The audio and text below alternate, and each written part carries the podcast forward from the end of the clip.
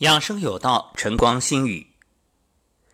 天气干燥，很容易流鼻血，这是秋季特有的现象。那么，如果流了鼻血，怎么止呢？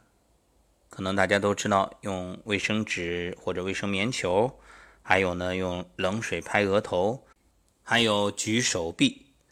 那么，今天我们来说一个食疗的方法。吃藕，把莲藕榨汁，或者莲藕煲汤，还有呢，莲藕可以搭配黑木耳一起凉拌或者炒，因为莲藕啊具有止血润燥的功效，所以因天气干燥而引起的流鼻血，用这个方法非常好。还有一个救急的方法。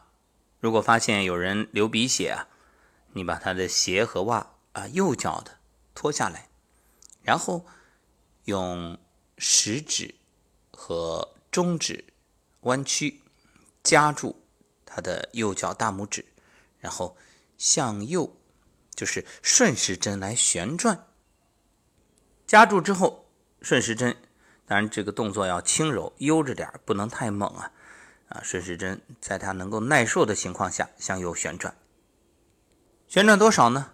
八八六十四圈啊，不是说真正转啊，你也不可能扭过去，只是象征性的，就是哎，顺时针转那么六十四下。